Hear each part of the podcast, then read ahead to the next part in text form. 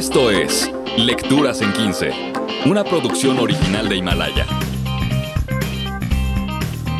El Príncipe, por Nicolás Maquiavelo. Este análisis corresponde al libro El Príncipe, de 1532. Nicolás Maquiavelo aborda el comportamiento de personajes en las cúpulas del poder de la Italia del siglo XVI. Papas, reyes, príncipes, entre otros opina sobre la relación de estos con el pueblo y su forma de enfrentar posibles ataques extranjeros en sus estados. El autor nos describe las formas de construir un estado, heredado, comprado e incluso por el valor mostrado ante la gente. No hace a un lado las posibilidades armamentistas con las que disponían los príncipes y cómo estos debían mantener su virtuosismo y don de mando, aplicando todas sus cualidades para estabilizar su gobierno.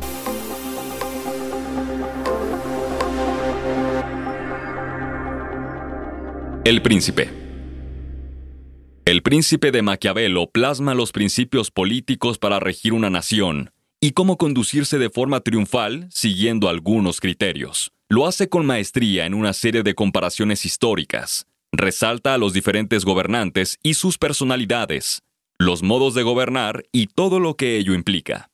Asimismo, se analiza la forma de actuar cuando se accede al poder y qué toma de decisiones son las mejores se habla sobre cómo proceder en tiempos de paz y cómo mantener a un pueblo complacido. Maquiavelo quería evidenciar de manera simple que el poder no proviene de la tiranía y que el idealismo no debe ser reverenciado. Asegura que la obra es un regalo a Lorenzo el Magnífico, siendo esta su conocimiento plasmado acerca de los gobernantes que habían vivido hasta esa época, basado este en los vaivenes políticos y las experiencias vividas. Todo ello plasmado en relatos, se intenta reflejar, ante todo, la verdad de los aconteceres, sin falsas o exageradas historias. La columna vertebral de El Príncipe es exponer los tipos de estados modernos, así como las estrategias a seguir por el líder que busque ejercer el poder. Las clases de principados. Los estados y las dominaciones que ejercieron y ejercen todavía una autoridad soberana sobre los seres humanos fueron y son principados o repúblicas. Los principados son hereditarios y nuevos. Los primeros han sido disfrutados por la familia durante generaciones. Se afirma que el príncipe, para conservarse como tal, solo requería respetar el orden seguido por sus mayores. Así, incluso perdiéndolo, habría de recuperarlo si se lo proponía por muy poderoso y hábil que fuera el usurpador que se haya apoderado de él. Como el caso del duque de Ferrara, a quien no pudieron arruinar los ataques de los venecianos en 1484, ni los del Papa Julio en 1510. Un príncipe sin vicios y que no ofende a sus gobernados, era y es amado de manera natural. Los nuevos, en cambio, son adquiridos de dos formas. Surgen como tales en un todo, como el caso de Milán para Francisco Esforcia, o surgen como miembros añadidos al Estado, tales como el reino de Nápoles para el monarca de España, el cual lo conserva desde 1442. Los estados nuevos se subdividían porque estaban habituados a vivir bajo un príncipe, o en su defecto, estaban acostumbrados a ser libres, y el príncipe adquiriente lo hizo con armas propias o ajenas, o los obtuvo gracias a su suerte o a su valor. Los principados mixtos, por ejemplo, enfrentaban grandes dificultades, especialmente cuando el principado no era nuevo, sino miembro añadido a un principado antiguo. De ahí su nombre. Lleno de incertidumbres porque los hombres, acostumbrados a mudar de señor y así mejorar su suerte, se armaban contra el actual, para darse cuenta de que el nuevo resultó peor que su antecesor. El pueblo ofendido se vuelve enemigo, incluso de quienes lo colocaron en dicho puesto. Un príncipe requiere del apoyo de algunos habitantes de la provincia. Luis XII, por ejemplo, tras haber ocupado Milán, la perdió de inmediato por haberlos defraudado. Conservar un Estado. Conservar un Estado de reciente adquisición tenía sus dificultades, y había dos modos de gobernar los principados conocidos. El primero consistía en un príncipe asistido de otros individuos que lo ayudaban a gobernar. El segundo modo lo integra el príncipe, asistido por varones basados en la antigüedad de sus familias. Tal es el caso del sultán de Turquía como único señor y el rey de Francia, rodeado de un sinfín de personajes, respectivamente, en aquellos tiempos. Aquel conquistador que hubiese considerado atentamente ambas clases de estados, habría comprendido que existía gran dificultad para conquistar el estado del sultán de Turquía, por hallarse éste unido a su pueblo. No obstante, sucederá lo contrario con reinos gobernados como el de Francia. En él se habría podido entrar fácilmente, ganando la simpatía de algún varón descontento. Darío tenía un tipo de gobierno semejante al del sultán de Turquía. Estados como el de Francia eran imposibles poseerlos de manera sosegada. Por ello en Francia y en España eran frecuentes las rebeliones, semejantes a las que los romanos experimentaron en Grecia. Cuando el príncipe quería conservar aquellos estados, era preciso optar por una de estas tres vías. 1. Arruinarlos. 2. Vivir en ellos. O 3 dejar al pueblo con su código tradicional, con pago de contribuciones anuales, creando tribunales de escasos miembros. Al establecer este consejo consultivo, el príncipe, sabiendo que no podía subsistir sin su amistad y sin su dominación, tenía el mayor interés de fomentar su autoridad. Los espartanos y los romanos probaron que una ciudad libre se contiene a través del influjo directo de sus propios ciudadanos. por el valor personal y con las armas propias. En los principados nuevos, incluyendo su soberano, existía cierta dificultad para su conservación. El llegar a ser príncipe sugería o cierto valor o cierta fortuna, ambas cualidades capaces de sortear una gran cantidad de obstáculos. Aquellos hombres cuyo valor los llevó a ser príncipes, como Moisés, mero ejecutor de asuntos divinos, Ciro, Teseo o Rómulo, por mencionar algunos nombres. A Moisés, por ejemplo, le fue necesario guiar al pueblo de Israel, oprimido en Egipto, para liberarse de la esclavitud. Fue menester que Ciro se erigiera como soberano de los persas, mientras pudo hallar los descontentos bajo el dominio de los medos. Teseo no habría podido desplegar su valor de no haber encontrado dispersos a los atenienses.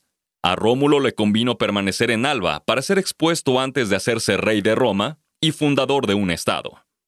Queda claro que fue su sabiduría la que condujo a la prosperidad y cultura de sus estados. Este tipo de príncipes deben trabajar duro y, a cambio de ello, conservarán sus estados.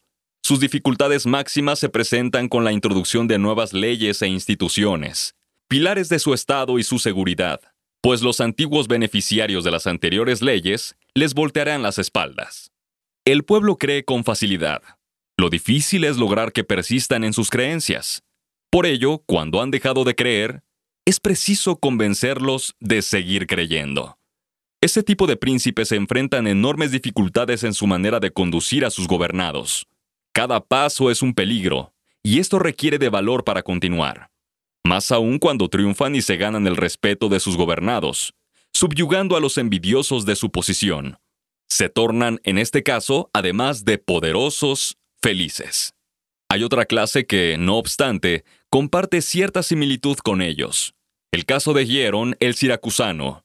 De ser un ciudadano más, sin fortuna, se convirtió en príncipe de Siracusa.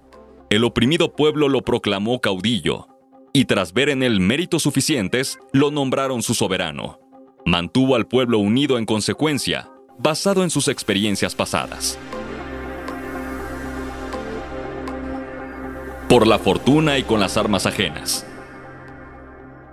Aquellos que alcanzaron un principado respaldados por la fortuna familiar lo hacen sin muchos trabajos. Sin embargo, no es así para conservar su poder, más aún cuando se ven rodeados de obstáculos. Dichos principados generalmente fueron comprados, por lo que príncipes así basan su estadía tanto en la voluntad como en la suerte, variables e inestables, de quienes los llevaron hasta ahí carecen de las raíces necesarias que aseguren su consolidación. El primer golpe de la adversidad los arruina. La historia suministra dos casos de llegadas a un principado, Francisco Esforcia y César Borgia. El primero, de ser un simple mortal, llegó a ser duque de Milán.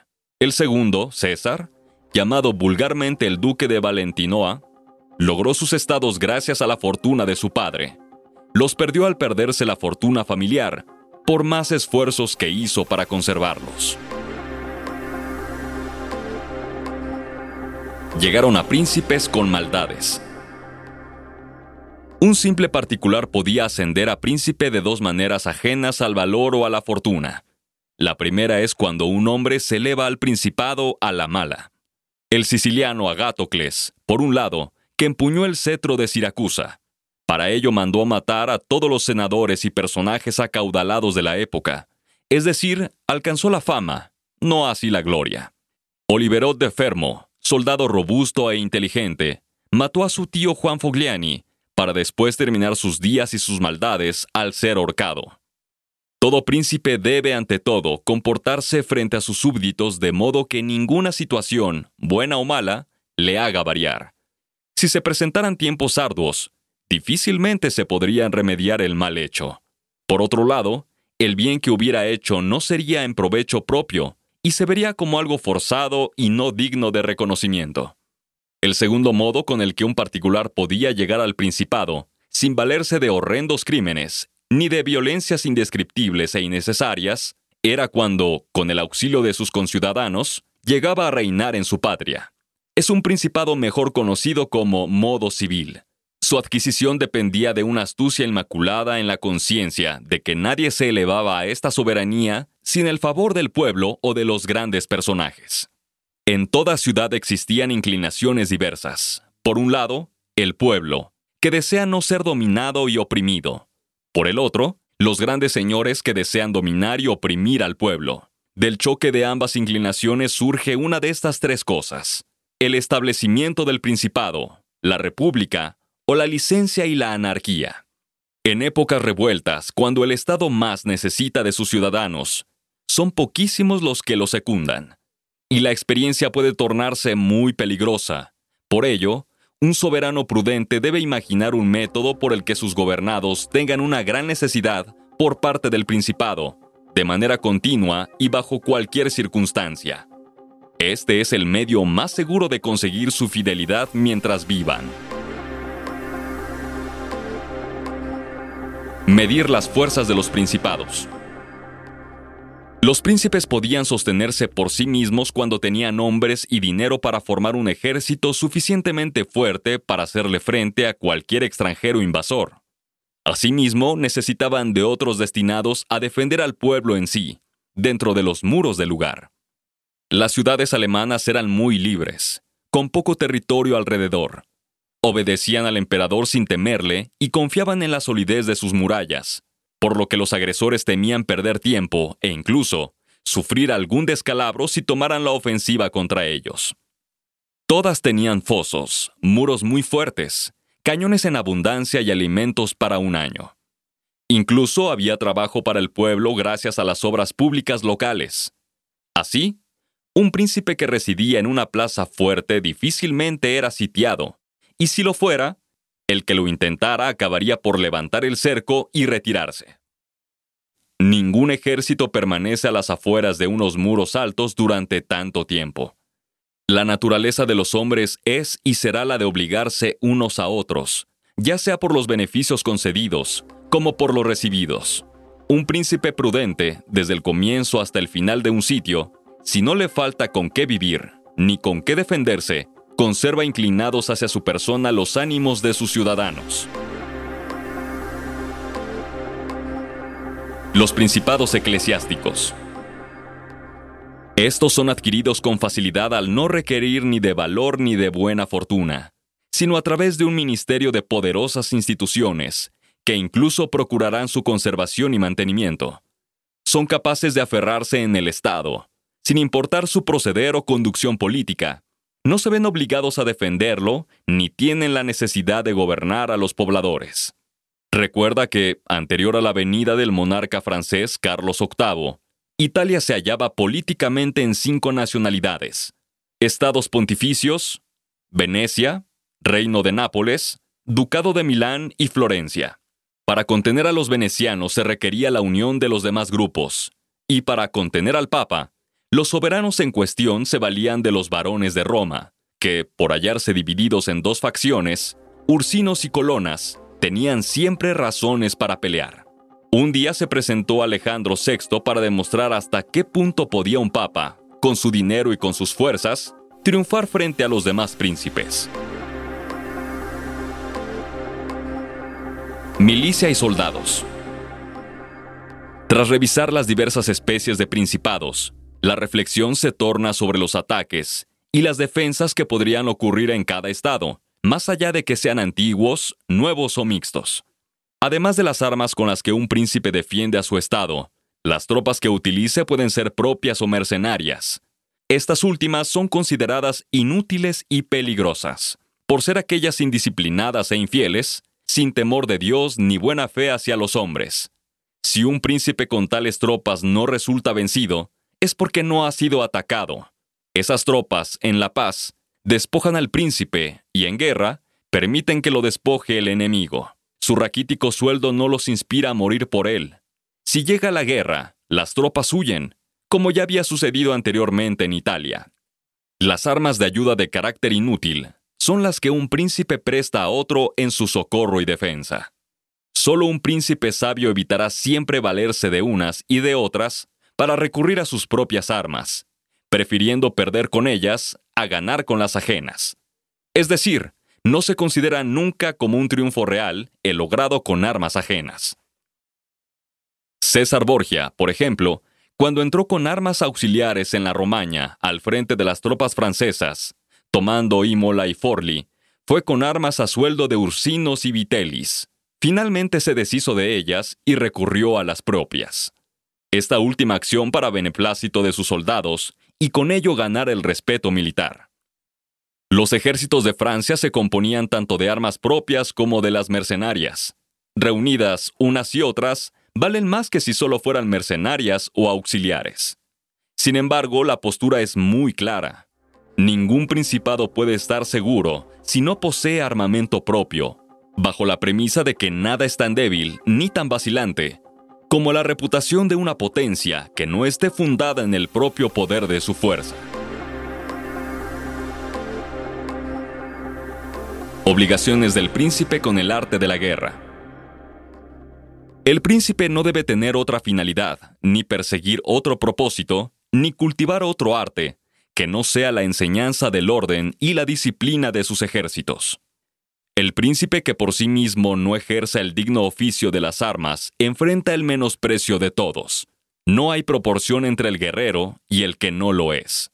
El amo sin armas peligra entre sirvientes armados. Entre las calamidades que enfrentaba un príncipe que no sabía nada de la guerra estaba el desprecio, por lo que no era posible fiarse de los que lo despreciaban. Un príncipe debía entonces ocuparse constantemente del ejercicio de las armas, con acciones tales como ejercitar a sus tropas, yendo de caza, estudiando los terrenos, valles, bosques, ríos y lagos. Recordemos que el príncipe que conoce su tierra puede defenderla mejor de un ataque enemigo. El príncipe debe leer y emular los actos de personajes ejemplares en su actuación bélica, analizar los factores con los que se triunfa y los de sus derrotas, para no experimentar estas últimas en carne propia. Debe escoger un modelo cuyas proezas estén siempre presentes en su ánimo, como Alejandro Magno imitaba a Aquiles. César seguía a Alejandro y Escipión a Ciro. Características de un príncipe. Todo príncipe debe aspirar a ser respetado más por clemente que por cruel. Es decir, hay mucho más valor en ser amado que temido. Sin embargo, es indispensable esa dualidad. César Borgia era considerado cruel, pero sus acciones le permitieron, además de lograr la paz de la Romaña, que dicho país le fuera fiel. Fue clemente también. A un príncipe no le conviene dejarse llevar por el temor de la infamia que trae consigo la crueldad. La necesita para conservar unidos a sus gobernados. Un príncipe es digno de alabanza cuando mantiene la fe que ha jurado y vive de un modo íntegro, una verdad difícil de comprender. Era preciso entonces que el príncipe supiera que disponía para defenderse de dos recursos, la ley y la fuerza, y en ocasiones es necesario recurrir a la segunda. El príncipe debe evitar ser aborrecido y despreciado. Así habrá cumplido con su obligación, sin enfrentar ningún peligro. Mientras a un hombre no se le despoje de sus bienes o de su honra, vivirá contento y alejado de la ambición.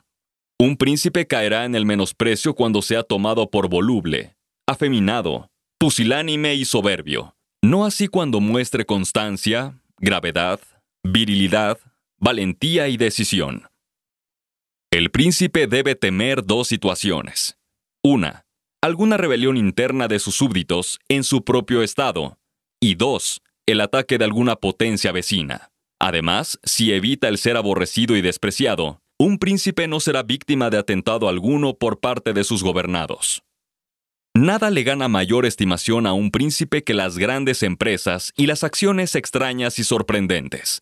Como ejemplo está Fernando V, rey de Aragón y en aquella época monarca de España. Se le miraba como a un príncipe nuevo porque, a pesar de haber sido un rey débil, logró ser el primer monarca cristiano, gracias a su fama y glorias obtenida, mismas que iban desde el asalto al reino de Granada, pasando por el respeto que tenían hacia él los nobles de Castilla. Ministros y secretarios. Es de resaltar la importancia que tenían la correcta elección de los ministros. El primer juicio que formamos sobre un príncipe y sobre sus dotes espirituales se basa en la reputación de los hombres de los que se rodea. Si son capaces y fieles, se le verá al príncipe como prudente y sabio. En caso de presentar condiciones opuestas, comenzará su descrédito. No olvidemos el caso de Benafío, nombrado consejero por Petrucci, príncipe de Siena. Cuando el príncipe percibe que sus ministros piensan más en ellos que en él, significa que dichos ministros no han de servirle correctamente, más aún si estos son los encargados de manejar los negocios del Estado. No obstante, el príncipe debe pensar en ellos, revestirles de honores, enriquecerlos y ganarse su gratitud con las dignidades y los cargos que les confiera, para asegurarse que sólo así no caerá. No obstante, siempre debe tenerse distancia de los aduladores, un príncipe con buen juicio debe escoger como parte de su estado algunos sujetos sabios, otorgándoles licencia para decirle la verdad sobre lo que les pregunte. Debe escuchar sus opiniones, deliberar posteriormente con su propia conciencia y actuar conforme a lo que más convenga a sus propios intereses y fines personales. Debe hacerle saber a cada consejero que mientras le hablen con sinceridad, más gozarán de su agrado. Contrario a eso, perderá aprecio por su persona. Un príncipe debe pedir consejos sobre todos los asuntos cuando él, y solo él, así lo requiera. Eso sí, debe escuchar pacientemente las respuestas de boca de sus asesores y consejeros. Un príncipe que no es prudente no puede ser aconsejado correctamente, a menos que contara con alguien extraordinariamente hábil, con el riesgo de que dicho hombre se encargara de quitarle el Estado. Resumen final. Maquiavelo cuenta cómo puede ser la genuina naturaleza humana con poder. El autor consideraba necesario hacer un contraste que plasmara la verdadera forma de gobernar un principado para mantener una directriz que permitiera conocer los distintos aspectos de sus ideas. Aquí se definen varias de las características que a su juicio debe retratar a un buen líder. El gran reto sería entonces mantener un equilibrio entre la milicia, los nobles y el pueblo, sin privilegiar a ninguno de ellos. Todo con la firme idea de preservar el Estado y el poder el tiempo más extenso posible. Esto fue Lecturas en 15, una producción original de Himalaya. En la voz de Carlos Rivapalacio. Productor, Esteban Ricardes. Explora nuestra app. Escucha más lecturas en 15 y descubre todos los títulos que tenemos para ti, solamente por Himalaya.